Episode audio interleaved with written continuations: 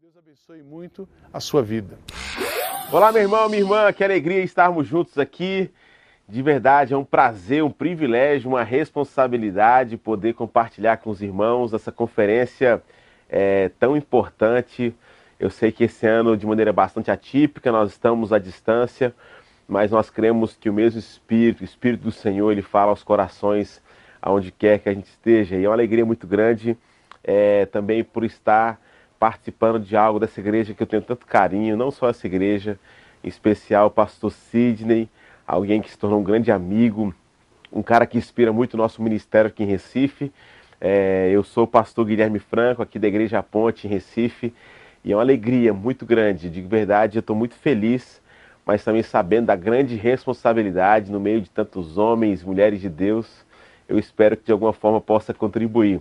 E esse tempo que nós teremos aqui é um tempo que nós vamos falar um pouco sobre causa e missão. E eu quero começar é, contando uma história para você sobre um livro que eu li há um tempo atrás. Eu sou um grande fã de tecnologia e gosto muito de várias empresas, principalmente a Apple. E eu lembro que eu fui, então, comprei um livro no aeroporto para ler a história do Steve Jobs. Na verdade, não é uma biografia dele, mas conta algumas experiências e alguns insights que ele tinha na sua caminhada. Esse livro é chamado A Cabeça do Steve Jobs. Esse livro é muito interessante, porque ele vai pegar também algumas visões de pessoas que faziam parte da caminhada do Steve Jobs. A, a história é contada, se você não leu o livro, ou talvez já assistiu o filme, mas basicamente esse homem era um homem bastante fora de série, digamos assim. Alguém que sonhava alto e que tinha um sonho. O seu sonho era mudar vidas através da tecnologia. E esse cara, bastante, digamos assim, trabalhador, meio maluco, era uma pessoa que tinha bastante problema com relacionamento. A história conta que ele mesmo foi mandado embora, ou digamos assim, foi expulso da sua própria companhia que ele mesmo começou. Mas Steve Jobs, ele depois de perceber que ele precisava melhorar um pouco em alguns aspectos, pelo menos principalmente relacionais e administrativo, ele chega para um CEO de uma empresa muito grande chamado Pepsi e pergunta como é que aquele homem é, faria para sair daquela empresa para trabalhar junto com o Steve Jobs. É interessante porque aquele homem vai refutar dizendo assim: está maluco, cara? Eu trabalho em uma das maiores empresas do mundo. E aí o Steve Jobs perguntou para ele: então quer dizer que você quer viver o resto da sua vida vendendo água com açúcar do que embarcar nos meus sonhos e nós vamos transformar juntos o mundo e transformar a tecnologia? Aquele homem pediu para pensar e logo em seguida ele largou a Pepsi e veio sonhar o sonho do Steve Jobs. Interessante que depois de um tempo, o próprio Steve Jobs ele é expulso da sua própria companhia e ele compra uma empresa que até então era pequena, uma empresa de animação e chamada Pixar, uma empresa que na verdade revolucionou o mercado do cinema é, nessa frente de desenho, de animação. É, alguns anos depois, essa empresa que ele comprou por 10 milhões de dólares ele revendeu por 7,4 bilhões de dólares. Eles lançaram o filme conhecidíssimo, o Toy Story 1, e depois de tantas outras animações também que eles fizeram. O que me chama a atenção dessa história, que tem a ver com o nosso tema, é porque no livro A Cabeça de Steve Jobs, assim como Steve Jobs ele chama o CEO da Pepsi para trabalhar com ele, eu vi vários relatos de pessoas que trabalhavam junto com Steve Jobs, dizendo as mesmas frases que o próprio é, idealizador, digamos assim, da Apple dizia: Nós não estamos simplesmente vendendo computadores, nós estamos mudando vidas. Eles acreditavam nisso. E inclusive eu quero ler para vocês, porque nos últimos é, capítulos daquele livro, eles vão fazer vários relatos de funcionários. E certa feita perguntaram para um funcionário é, como era trabalhar na Apple e vender tecnologia. Ele responde o seguinte: abre aspas, nós não simplesmente vendemos computadores, nós estamos mudando vidas. É interessante porque, como missão, como valor, como algo que eles acreditavam é, de fato como causa e missão, eles de fato acreditavam que poderiam transformar vidas através da computação, da tecnologia. E o que me chama atenção é porque nós, pastores, líderes, você, qual seja a área que você trabalha, às vezes nós não acreditamos naquilo que nós professamos tanto. Nós temos a mensagem mais poderosa, que é a mensagem do Evangelho ao nosso lado.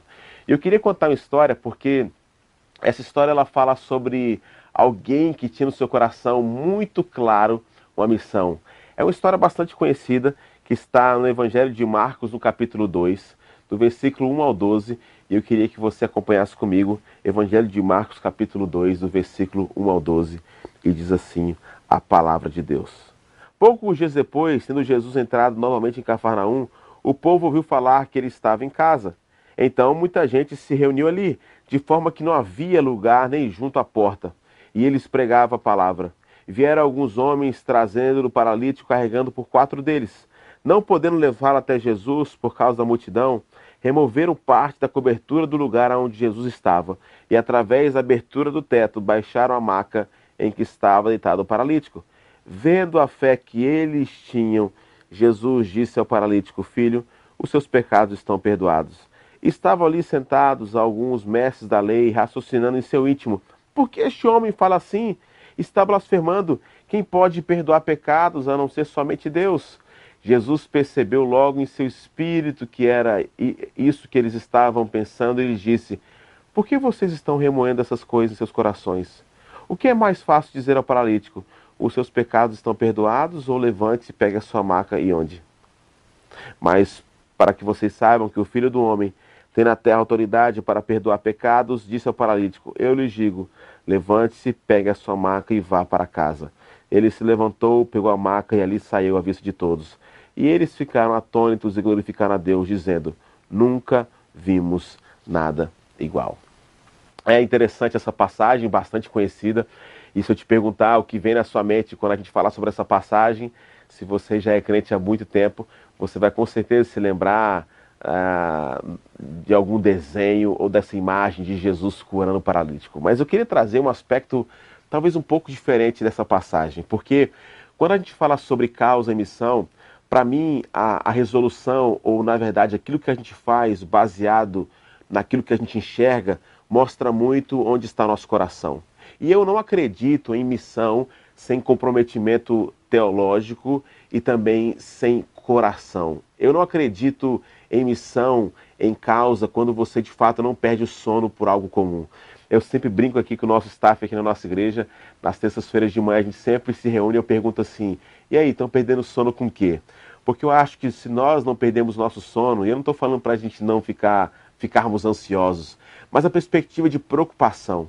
Eu acho que uma das nuances ou de algumas formas que mostram aonde está nosso coração é o nosso comprometimento com nossos sonhos, com as nossas visões, ou seja, aquilo que de fato faz nosso coração arder. E nessa passagem é muito interessante, e eu gosto de introduzir ela com a frase que o C.S. Lewis fala sobre a amizade. Porque certa feita o C.S. Lewis dizendo sobre amizade, ele diz que a amizade é quando você fala, quando você olha para alguém e pergunta: "Você está pensando o que eu estou pensando?" É um exercício que eu quero fazer com você, onde você está. Provavelmente as pessoas que você mais anda são as pessoas que você consegue se comunicar com um olhar. A minha esposa, por exemplo, quando a gente se encontra ou quando a gente vai para algum lugar e está na hora de ir embora, ela só olha para mim, eu sei se ela quer ficar, se ela quer ir embora, se ela está brava, se ela está satisfeita, se ela gostou da comida, se ela não gostou. Porque nós conseguimos nos comunicar porque nós temos intimidade. E o C.S. Lewis diz que a amizade começa no momento em que uma pessoa olha para outra e fala assim: Eu achava que era o único, mas você está pensando o que eu estou pensando? É interessante que a gente se relaciona com essas pessoas que são parecidas conosco. Nessa história que acontece em Cafarnaum, Cafarnaum era a cidade conhecida como a cidade, a vila de confronto. Era um grande centro comercial e foi ali provavelmente que Jesus passou a maior parte do seu, da sua vida antes de engrenar no seu ministério, ingressar no seu ministério. E quando Jesus começa ali e volta para Cafarnaum, diz que naquela vila do confronto, Cafarnaum significava literalmente a vila do confronto, ali sai a notícia que Jesus está na cidade. E eu acho muito interessante essa passagem porque eu imagino como um grande centro de negócio, onde a troca acontece, onde a barganha acontece, alguém chega e grita: Jesus chegou na cidade. E ali a notícia corre rápido, porque o João estava trocando é, as suas dez cabras por um camelo, o outro estava comprando um tapete, o outro estava comprando uma galinha, aquela bagunça. E a notícia chega que Jesus estava em Cafarnaum. O que me chama a atenção é que nós não sabemos o nome desses quatro homens, mas diz que quatro homens estavam decididos a levar um paralítico a se encontrar com Jesus. Eu gosto muito de C.S. Lewis porque o C.S. Lewis ele consegue traduzir muito as belezas do Evangelho da Bíblia de maneira lúdica. Então, eu não quero forçar o texto, mas eu gosto às vezes de ficar lendo a passagem e quando eu peço para o Espírito Santo falar meu coração, eu falo assim, Senhor, eu queria vislumbrar um pouco como é que é essa história. Então, eu estou imaginando que talvez tenha sido assim, tá bom? Eu imagino que aqueles quatro amigos estavam ali conversando, daqui a pouco chega no ouvido deles, Jesus está na cidade. Mas, meu irmão, minha irmã, quem aqui não gostaria de estar próximo de Jesus? Eu, com certeza, largaria tudo para me encontrar com Jesus. A gente sai correndo, nós queremos ter esse encontro, nós queremos ter um encontro com o Mestre que a gente professa amar e, e crer. Mas é interessante porque eu, eu imagino então que aqueles amigos eles olham para a cara do outro e pensam assim: está pensando o que eu estou pensando? Porque é interessante é, é pensar que aqueles homens tinham em seus corações ou em sua mente uma missão muito clara, que era viabilizar um encontro acontecer. Aquele paralítico não poderia chegar até Jesus, então imagina aqueles amigos dizendo assim: eu não sei o nome do paralítico, mas quando a gente sabe o nome de ninguém, a gente fala o Joãozinho. O Joãozinho! Vamos fazer esse encontro acontecer. Vamos pegar o nosso irmão que está lá, aquele paralítico, ele não consegue, e nós cremos que ele precisa ter esse encontro com Jesus. E diz então que eles saíram e colocaram aquele paralítico na maca e foram ao encontro de Jesus em uma casa na, em volta de Cafarnaum. Alguns teólogos dizem que provavelmente aquela casa era a casa de Pedro. Olha que interessante essa passagem, porque nós acabamos de ler aqui no versículo 1 que poucos dias depois de tendo Jesus entrado em Cafarnaum, o povo ouviu falar que ele estava em casa. Aí no versículo 4 diz que não podendo levá-lo até Jesus por causa da multidão. Então você imagina aqui, a, a, os quatro amigos decidem juntos fazer esse encontro acontecer. E eles colocam o paralítico naquela maca e vão ao encontro de Jesus. E quando eles chegam naquela casa, meu amigo, eu não sei a hora que eles chegam, mas a história diz que eles não conseguiam entrar por causa da multidão. Eu imagino que não era só a multidão na casa, mas em volta da casa, porque todo mundo queria ter esse encontro com Jesus. Não só isso, certa feita, um pastor amigo meu, o pastor Paulo Júnior Borges, da, do Ministério Estado da Terra de Goiânia, ele fez uma pergunta para mim que eu nunca me esqueci. Ele falou assim: Gui, se você recebesse uma folha de papel em branco e você tinha que esperar uma fila muito grande mas hoje você teria um encontro com Deus Pai, Filho e Espírito Santo. E os anjos iam organizar filha, tem muita gente, porque pastor não poderia entrar na frente, nem presbítero, aquela politicagem. Então, assim, os anjos iam organizar a fila. Não só isso, eles agora entregariam não só a folha em branco, mas um, uma caneta na sua mão. Como é que esse papel chegaria até o encontro com Deus Pai, Filho e Espírito Santo? E eu imaginei, eu falei assim, cara, eu acho que eu escreveria todos os detalhes que eu não poderia esquecer de falar com Deus. Aí ele fez, pois é, esse é um grande problema da nossa sociedade. É porque a gente acha que Deus não sabe fazer plano, nós sabemos, então a gente faz, depois pede para Deus abençoar. E normalmente nosso papel de fato chega completamente é, completo, é, desculpa a redundância, mas ele chega completíssimo e a gente só fala, Deus, olha o que eu pensei. Mas quando o nosso papel deveria chegar completamente em branco e nós pediríamos, pediríamos a nosso Senhor o que, que o Senhor deseja da minha vida.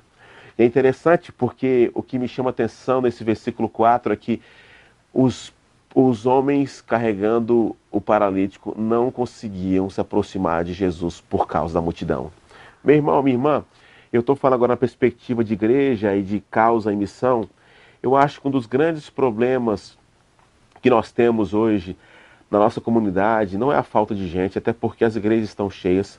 Mas desculpa minha sinceridade, eu, eu não me animo muito com esses dados que mostram que a igreja evangélica tem crescido. Porque a pergunta que surge, e por favor, a minha intenção não é julgar a igreja A ou B, mas o que, que essa igreja de Jesus tem de fato trazido como luz, principalmente nessa pandemia? Será que as pessoas pós-pandemia que não gostavam de igreja, elas vão querer se aproximar de Jesus? Por causa do que a igreja ou os representantes evangélicos fizeram, ou elas vão querer agora estar mais distantes por causa do que a igreja fez ou deixou de fazer? E essa pergunta ela é importante para nós porque ela fala sobre a missão da nossa história. Nós que somos viabilizadores ou nós somos responsáveis por fazer conexão. A carta de Paulo, na segunda carta aos Coríntios, no capítulo 5, versículo 18, ele fala que assim como o Pai nos reconciliou com Cristo Jesus, ele nos confia o ministério da reconciliação. Ou seja, o que eu quero chegar aqui como causa e missão é que a nossa missão de vida deveria ser de viabilizar o encontro com Jesus. Ou seja, nós deveríamos entender que somos ou deveríamos ser carregadores de maca. E eu falo isso em todos os aspectos, porque hoje, inclusive, nós terceirizamos a mensagem que tem que ser pregada. Nós somos responsáveis por viabilizar ou reconciliar pactos que foram quebrados, pessoas que precisam conhecer Jesus. E o que me chama a atenção no versículo 4, a pergunta é: quem era o povo que estava atrapalhando aquele paralítico se encontrar com Jesus? Para mim, sabe quem era? Era a própria igreja de Jesus. Porque as igrejas estão cheias em busca do seu milagre. E o que me chama atenção não só nessa história, mas lembra a história de Zaqueu? Eu acho que quem dificultou Zaqueu se encontrar com Jesus foi a própria igreja de Jesus. Quem dificultou a mulher que tinha problema com fluxo de sangue tocar em Jesus foi os, foram os seguidores de Jesus. A nossa missão, algumas vezes, irmãos, é sair da frente para que a gente pudesse viabilizar alguns encontros. E nós, às vezes, tão preocupados em ter nosso milagre de tocar no Mestre, meu irmão, nós às vezes atrapalhamos deveríamos sair da frente para que esse encontro pudesse acontecer. Então imagina comigo aqueles amigos chegando e falando assim, Dona Maria, licença aí, porque a gente está com o Joãozinho e nós precisamos fazer esse encontro acontecer. A Dona Maria olhou para os quatro homens, junto com o Joãozinho, e falou assim, meus filhos, vocês estão de brincadeira. Eu chego aqui cinco da manhã para ouvir Jesus, vocês não vão entrar de jeito nenhum. O que me chama atenção, irmãos, nesse texto, quando fala sobre missão e causa, é porque os quatro amigos estavam compromissados em fazer o encontro acontecer. Talvez nós olharemos um para outro e falar assim: olha, a gente tentou fazer o encontro acontecer, mas está lotado, vamos embora. Eu imagino que naquela hora eles se olharem e falaram assim: vocês estão pensando o que eu estou pensando? Vamos tentar pela janela. E eles foram para a janela, não conseguiram entrar. Vocês estão pensando o que eu estou pensando? Um olhou para o teto e falou assim: rapaz, você tem coragem? Alguém tem uma corda? Eu vou arrumar uma corda. E os caras vão fazer uma loucura. Eles vão abrir o teto de uma casa que não era deles para que esse encontro acontecesse. A gente lê essa história rápido, mas vê que implicação louca essa história traz, porque eles estavam compromissados com a missão, com a causa que, que foi confiada a eles. Eu, eu queria contar a história para vocês sobre a, o começo da nossa igreja, porque nós começamos a ponte há seis anos atrás, essa lá de casa, com 14 pessoas, e quando a gente foi escolher um lugar para começar a nossa comunidade, nós escolhemos uma ilha chamada Ilha do Recife Antigo. E esse lugar você só chega através de ponte ou de barco. E ali todas as igrejas históricas reformadas foram expulsas na guerra dos portugueses e holandeses. E há muito tempo atrás que não existia nenhuma igreja reformada na ilha. E toda vez que a gente falava assim, vamos começar a igreja tal, e a gente mencionava que seria no Recife Antigo, as pessoas diziam, você está maluco? E para nós era mais uma vez Deus confirmando que ali era um lugar legal para a gente começar a nossa comunidade. E é interessante porque um amigo nosso emprestou um estúdio de fotografia e nós começamos nosso primeiro culto público no dia 2 de novembro de 2014, há quase seis anos atrás. E nesse culto público a gente juntou 36 pessoas. De lá para cá, Deus foi acrescentando e fazendo muitos milagres, mas depois de três meses, esse espaço estava muito pequeno e nós queríamos encontrar um local. E eu fui atrás de um galpão para alugar, e a gente achou uma placa de aluga-se num galpão é, num lugar muito interessante, porque a frente dele ficava para uma avenida e a parte de trás grudado na comunidade carente. Nós queríamos ser um trabalho social forte. Essa comunidade é conhecida como a Comunidade do Pilar, com o segundo pior IDH do Grande Recife. E quando a gente foi entrar naquele galpão, é, uma senhora chegou para mim e falou assim: Vai ser o que aí? E ela morava, moradora da Comunidade do Pilar. Eu falei: Olha, talvez uma igreja. E ela disse assim: Eu queria dizer uma coisa para vocês. Vocês não são bem-vindos aqui. Se eu fosse vocês, eu não alugaria esse galpão. Vocês não são bem-vindos aqui. E naquela hora, meu irmão, é, o meu coração ele teve uma mistura de sentimento, porque não que eu sou uma pessoa madura na fé, mas normalmente quando a gente escuta coisas que a gente não quer ouvir, a gente já taxa isso como a obra do maligno. A gente fala, o diabo está revoltado, é por isso que essa mulher está falando isso para mim e tal. Mas eu creio que muitas vezes, irmãos, Deus ele vai nos tratar de uma maneira para que a gente possa perceber onde está o nosso coração. E eu de fato percebi que aquela mulher, ela tinha razões completamente assim plausíveis para ter esse sentimento no seu coração. E perguntei, mas por que, que nós não somos bem-vindos? E ela disse o seguinte: porque vocês crentes vêm para cá, na época de eleição, prometem um monte de coisa, depois desaparecem, depois cinco anos aparece de novo, e esse ciclo é vicioso e vocês, vocês não assistem a gente, vocês não gostam da gente. Vocês só querem, na verdade, tirar nosso dinheiro, o dinheiro do pobre. E aquela mulher tinha razão. Aquela mulher tinha total assim. É, é, é ela tinha. Ela estava completa de razão por ter esse sentimento de, de, de ser enganada. E no meu coração aquilo, irmãos, ele surgiu como uma bomba, porque eu falei assim: agora mais do que nunca, nós temos uma responsabilidade de mudar a visão dessa mulher. Mas o que eu estou trazendo para esse texto aqui e para esse contexto que a gente está falando é porque às vezes nós vamos perceber que algumas coisas que nós achamos que nossa missão não vai ser porque a gente abandona muito rápido. Aqueles homens poderiam falar assim: olha, a gente tentou chegar aqui ao encontro com Jesus, a gente não conseguiu, a gente foi embora. Se é, faz parte da nossa vida, nossa missão, nós não desistimos. Se isso é a causa da sua história, você não desiste. Tem um livro muito interessante do Bill Hybels que ele chama Descontentamento Santo. E ele fala o seguinte: aquilo que te traz frustração pode ser usado como combustível e não te afastar do problema. E aquela mulher, ela não sabia mas ela, para nós, pelo menos, estava sendo usado por Deus para nos frustrar e essa frustração se tornar um combustível. E nós começamos então alguns trabalhos sociais, todo mês fazendo as intervenções. E eu me lembro que a igreja começou a crescer e a favela era muito grande. Então a igreja católica bem no coração da favela. E eu fui entrando na favela, agora já tinha um pouco de intimidade e cheguei até essa favela, encontrei o padre e o padre estava de joelho orando. Eu esperei, depois eu falei, padre, tudo bem, eu sou pastor da igreja. Ele falou, ô oh, pastor, ora por mim, porque está muito difícil tal. E aí a gente ficou amigo, tomou café. E eu fui lá, porque do lado da igreja católica tinha um lixão horrível lá. E nós decidimos então, como comunidade, porque a gente estava com os grupos pequenos crescendo, nós tínhamos uns 15 a 16 grupos pequenos. E os crentes só engordando, porque comem demais, reunião de crente, misericórdia, só comida, oração e louvor. Eu falei, gente, nós precisamos fazer uma coisa assim mais, mais palpável, mais visual para essa comunidade. E nós então decidimos que cada GR, cada grupo pequeno, célula, não sei como é que vocês chamam aí, nós decidimos então é, criar um projeto para construir a primeira praça da comunidade. Então o, o, grupo pequeno, a célula 1, foi construir um escorregador, o outro um balanço, o outro a parte de jardinagem. E no sábado de manhã nós chegamos com retroescavadeira, limpamos todo o lixo e construímos aquela praça e entregamos a praça com a dona como a praça com a placa Dona Chiquinha, que foi a primeira moradora da comunidade do Pilar. Eu me lembro da mulher que falava que a gente não era bem-vindo assim, ó, com os braços cruzados, dizendo assim: É. Eu falei, pô, Senhor, quero o coração dessa, dessa, dessa, dessa irmã aí, porque tá difícil alegrar o coração dela. Mas depois disso, irmãos, a gente, hoje a gente tem vários projetos sociais. É, aconteceu um fato que foi muito marcante para o nosso ministério. É, ligaram para nós dizendo assim, Gui, é, roubaram nossa igreja. Entraram madrugada e levaram muita coisa. a gente está chamando a polícia. Eu falei assim, não chama a polícia, eu estou indo para aí. Cheguei de manhã na, na, nossa igreja e realmente tinham levado muita coisa. E eu entro então na comunidade carente e vou atrás do cara que é o dono da, da boca de fumo. E ele fala, meu pastor, tudo bem, a paz do Senhor. Eu falei, a paz do Senhor, meu irmão, preciso da sua ajuda. Ele, peraí, deixa eu botar uma camisa. E colocou a camisa e me seguiu até a igreja. E quando ele chegou na igreja, eu fui perguntando para ele é, aonde os seus... Eu perguntei se ele tinha algum filho envolvido nos projetos sociais. Ele falou que tinha seis filhos em nossos projetos sociais. Eu fui perguntando a idade. E conforme ele ia falando a idade de seus filhos, eu ia mostrando aonde seus filhos eram abençoados ou eram envolvidos nos trabalhos sociais.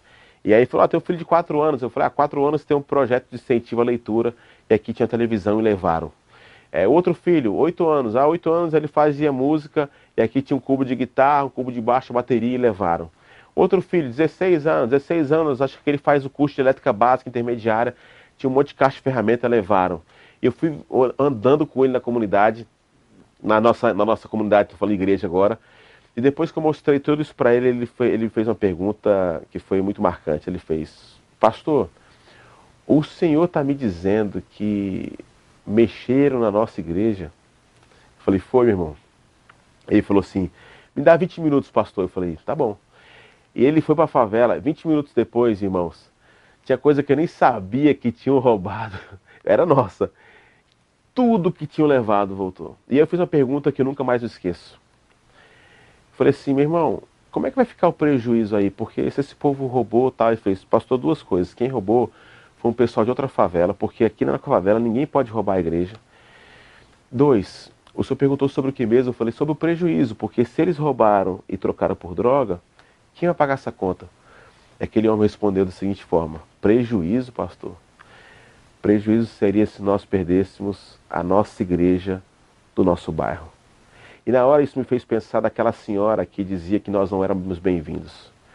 O que essa história tem a ver com esse contexto?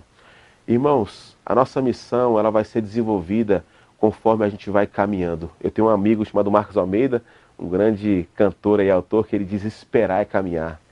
E a causa e a missão, a gente vai percebendo como Deus vai nos, vai nos ajudando e vai abrindo nossos olhos enquanto a gente vai continuando. Nossa missão, ela deve ser uma peregrinação. E isso que nós às vezes vamos enfrentar de pessoas que vão dizer: vocês não podem entrar aqui não, porque olha o tamanho da fila, vocês não são bem-vindos aqui, vocês não podem alugar esse prédio. Muitas vezes nós paramos com a primeira dificuldade. E às vezes Deus quer mostrar para você que de fato, se isso é sua missão, você vai ter que aprender a perseverar. A, a história continua dizendo que aqueles homens então começaram a tirar o teto daquela casa. E olha que interessante. Quando eles começam a tirar o teto daquela casa, eu imagino Jesus contando uma parábola ali. E quando Jesus estava contando aquele negócio, Jesus para porque começa a cair pó no rosto dele, no olho dele.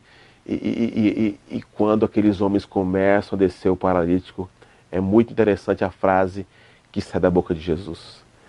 Vendo a fé que eles tinham, Jesus disse: Os seus pecados estão perdoados. Aqui a gente sabe, irmãos, aqui não é questão de transferência de fé ou a salvação vindo por intermédio da gente para o outro. Mas aqueles homens, como missão de fazer o encontro acontecer, nós percebemos, por exemplo, na história dos reformadores e vários homens de Deus que choravam na presença do Senhor para que o Senhor pudesse sustentá-los em suas missões. Eu gosto muito da história, por exemplo, do John Knox, que é conhecido na oração fervorosa, fervorosa na Escócia: Dá-me a Escócia, senão morrerei.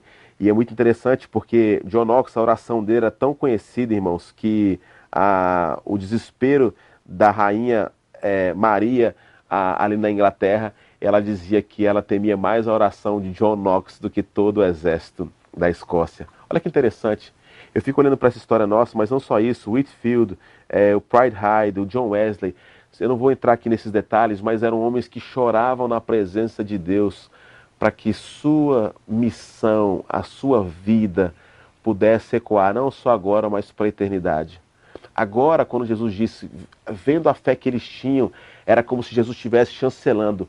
Vocês foram responsáveis por viabilizar esse encontro. E aí, quando o, o, o paralítico ele chega até ali, a frase que sai da boca de Jesus, olhando o paralítico, ela é um pouco paradoxal, pelo menos para a nossa realidade. Porque a frase que sai da boca de Jesus é: os seus pecados estão perdoados. Dá uma pausa aqui, irmãos, porque se eu sou, se eu sou o paralítico, eu ia falar assim: Jesus, obrigado, mas assim, o meu maior problema é outro, eu não ando. Não é assim. Até porque por isso que nossas igrejas às vezes ou alguns movimentos estão lotados, porque todo mundo está atrás, irmãos, de uma bênção estética muito mais do que essencial. Deixa eu explicar isso. Olha que interessante essa diferença sobre a questão da estética e da essência. Ah, nós estamos vendo um movimento crescente aonde ah, está sendo assim, digamos assim, pautado em cima de um poder, de um sobrenatural, de uma coisa assim poderosa, milagrosa. E as pessoas têm notado as igrejas, às vezes, em busca de uma solução momentânea. Quando eu falo momentânea, não estou dizendo que Jesus não pode curar, que Jesus assim também fez. Mas uma pergunta que eu faço e responda rápido aí no seu coração. Quando Jesus ele se encontra com os dez leprosos, quantos são curados? Eu tenho certeza que a grande maioria respondeu os dez. Mas agora pensando um pouco mais sobre estética e essência, eu faço de novo a pergunta: quantos de fato foram curados? Apenas um, irmãos.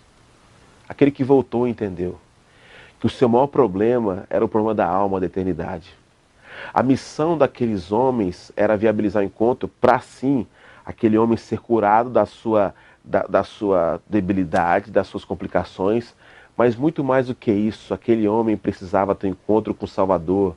E é por isso que os mestres da lei ficam revoltados, porque a palavra que sai da boca de Jesus, sabe qual é? Os seus pecados estão perdoados. É só Jesus que pode tratar sobre a coisa essencial. E o que nós vemos então aqui é que os mestres falam assim: como é que alguém pode dizer que os seus pecados estão perdoados se não for apenas Deus? Eles estão revoltados porque eles não conseguem entender. E Jesus vai retrucar perguntando: é mais fácil dizer os seus pecados estão perdoados ou levante, pegue a sua maca e ande? E Jesus diz o seguinte: não só os pecados estão perdoados, mas para que o Filho de Deus aqui possa professar a olhar de vocês o poder que ele tem, não só para perdoar pecado, agora, Joãozinho, pegue a sua maca, levante-se e ande. Sabe o que me chamou a atenção no final dessa história, meu irmão, minha irmã? é que Jesus pede para que ele leve a sua maca e vá. A maca não fica ali. Sabe por quê? O que Jesus queria como missão, não só para aqueles quatro, mas para aquele homem que ele curou, é para que ele se tornasse o carregador de maca. Para que ele viabilizasse outros encontros com Jesus. Para que ele fosse atrás de outros amigos e soubesse que agora o maior problema da sua história a salvação tinha sido resolvido, a questão também estrutural, física foi resolvida, mas Jesus fala: Ei, levante-se, pegue a sua maca e vá. Vá fazer outros encontros acontecerem. Eu termino relembrando o texto que eu, ou talvez a história que eu comecei, dizendo que o, o Steve Jobs acreditava de fato que a tecnologia poderia mudar a humanidade. Nós temos a mensagem mais poderosa que é a mensagem da cruz de Cristo causa e missão. Eu não sei o que você faz, onde você trabalha, mas eu termino dizendo que não é fácil carregar maca. Eu não sei se sua mãe, quando você era pequeno, te pediu para comprar só umas coisinhas do supermercado e você vai sem um carrinho e você começa a carregar aquelas sacolas que não são tão pesadas, mas depois de você atravessar um quarteirão, aquilo começa a ficar quase que insuportável. O sangue começa a ficar nas pontas do dedo e é tão difícil. Ser carregador de maca não é uma coisa fácil. Mas não existe nada mais prazeroso, meu irmão, minha irmã, do que saber que a nossa vida ela deve ser vivida para a glória de Deus. O único motivo pelo qual nós não fomos arrebatados quando a gente se converteu é porque nós fomos chamados para viabilizar pactos, para sermos construtores ou, digamos assim, ponte entre Jesus e as pessoas. Eu, de fato, acredito que isso, como missão da nossa história, precisa ser muito claro na nossa comunidade, na comunidade que você faz parte, e que você tenha isso como algo do seu coração latente. A minha oração é para que você possa perder sono na perspectiva de pensar no próximo, de sonhar em viabilizar encontros, que possamos todos sermos carregadores de maca em nome de Jesus. Eu quero orar pela sua vida. Pai, obrigado por esse tempo tão especial. Eu te peço, a Deus, para que a gente possa entender a missão que o Senhor deseja para a nossa vida. Eu não sei aonde cada um trabalha, cada um faz, mas eu creio que nós somos chamados para viabilizar, para sermos carregadores de maca, para sermos pessoas que vão viabilizar o encontro. Que possamos também, ó Senhor, sair da frente para que alguns encontros aconteçam. Nós não queremos ser estorvo, nós não queremos atrapalhar. Nós queremos de fato simplesmente apontar o caminho, que é o Senhor. Em nome de Jesus. Amém. Que Deus te abençoe.